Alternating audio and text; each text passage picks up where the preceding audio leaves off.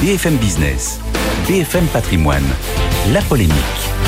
Nicolas Dose pour la polémique du jour. Bonjour Nicolas. Bonjour. La réforme de l'assurance chômage entre en vigueur aujourd'hui. Que prévoit-elle Le grand principe, c'est que vous êtes indemnisé. Enfin, la durée d'indemnisation se fait en fonction de la météo de l'emploi. Quand euh, ça va mal, euh, on est indemnisé plus longtemps. Quand ça va bien, on est indemnisé moins longtemps. C'est le principe. Alors, euh, quel est le, le quand se fait l'ajustement Eh bien, on entre en période verte, période où ça va bien, on va dire, lorsqu'on a un taux de chômage qui est en dessous de 9%, ou lorsqu'on a un taux de chômage qui a, augmenté de moins de 0,8% sur un trimestre. C'est rare qu'on prenne 0,8% sur un trimestre, et on est clairement en dessous de 9% aujourd'hui, puisqu'on est à 7,3%.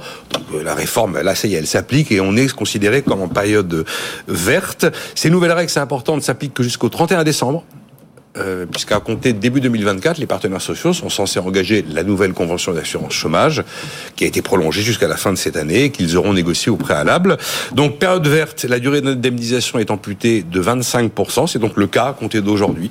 Ça veut dire que celui qui a moins de 53 ans, qui était indemnisé 24 mois, il sera indemnisé 18 mois. Celui qui est entre 53 et 55, il était indemnisé 30 mois, il sera indemnisé 22 mois et demi. Et celui qui est au-delà de 55 ans, qui était indemnisé 3 ans, 36 mois, sera indemnisé 27 mois. Il y a quand même une durée minimale d'indemnisation qui est garantie, quoi qu'il arrive, à 6 mois, bien sûr dans la mesure où on a ouvert suffisamment de droits hein, pour avoir accès à ces 6 mois. Et puis, si on passe en période rouge, donc le fameux critère d'ajustement dont je vous parlais, ben, c'est l'inverse. On revient aux durées anciennes, 24 mois en dessous de 53 ans, 30 mois entre 53 et 55, 36 mois au-dessus de 55 Mais c'est valable pour tous les chômeurs ou pour les nouveaux ah, chômeurs Voilà, donc c'est un point important. Celui qui, tous les nouveaux chômeurs à compter d'aujourd'hui sont concernés, tous les anciens non.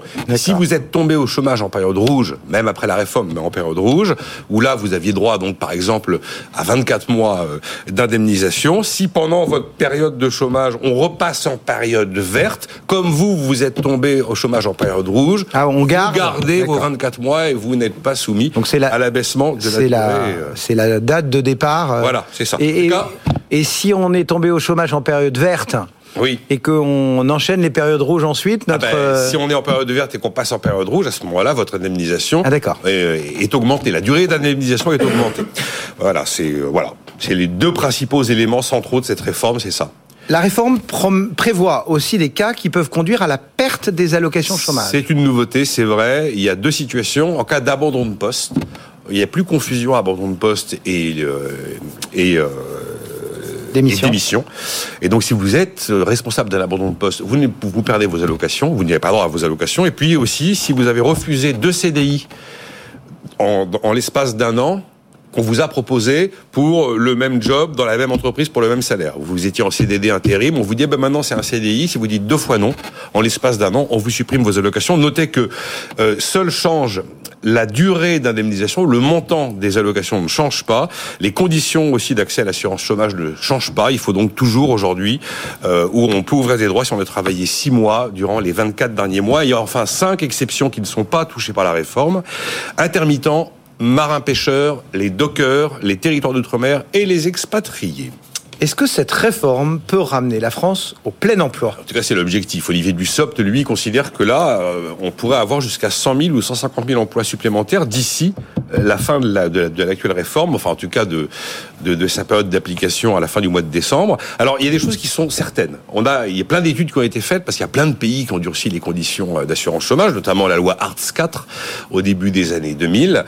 Et on sait que le demandeur d'emploi est beaucoup plus sensible à la durée d'indemnisation qu'au montant de l'indemnisation. Ça, c'est totalement validé. On sait qu'effectivement, oui, il y a un retour à l'emploi qui s'accélère quand approche la période de fin euh, des droits. Hein. Si j'ai envie de prendre une image, c'est un peu comme euh, le gamin qui attend l'avant-veille pour préparer son contrôle, parce que le contrôle, il est là. Ah, à un moment, on a procrastiné et puis on s'y met, donc ça, oui. Et on sait aussi qu'effectivement, quand on fait ce type de réforme, ça peut inciter euh, eh bien, accepter des boulots qu'on n'aurait pas acceptés, des boulots qui sont un peu euh, sous-qualifiés. Alors, admettons que là, on rentre dans une période d'expérimentation de 10 mois. Hein. C'est pas non plus le Pérou. On va voir dans un, euh, au mois de novembre, mois de décembre, si on a eu un, un, effet ou pas sur le taux de chômage en France. Il y a un défaut quand même, c'est que cette réforme considère que le seul baromètre de l'état de santé du marché du travail, c'est le taux de chômage de l'INSEE. Le chômage, il concerne l'ensemble de l'économie mais vous pouvez avoir des solutions, des, des, situations très très différentes d'un secteur à un autre, des secteurs en, en crise grave, euh, qui ne sont pas euh, prises en compte par le taux de chômage. Après, non, il serait faux de dire que parce qu'on va ça y est, on a réformé l'assurance chômage, le, plein emploi est, est devant nous. Parce que comme toujours en économie, les situations sont complexes et euh, c'est toujours multifactoriel pour réussir à aboutir à un, résultat. La réforme des retraites participe aussi au fait d'espérer augmenter le taux d'activité, de la même manière que l'assurance chômage y participe. Mais il y a aussi la formation des demandeurs d'emploi. Quelle est l'employabilité des gens? Et le problème, c'est que dans le, stock de chômeurs qu'on a aujourd'hui en France, c'est quand même très souvent des gens qui n'ont pas de qualification, qui ont 80% euh, actuellement des chômeurs n'ont pas le bac ou à peine le niveau bac. Il y a aussi le fait d'améliorer, euh, mais ça c'est un chantier de long terme, les performances de l'éducation nationale, qui ont tendance à se dégrader. Il y a aussi la question de la mobilité sociale. On a un problème de mobilité géographique qui freine le fait de pouvoir quitter sa région pour aller chercher un autre job, ce que font les Américains euh, tous les jours, j'ai envie de dire.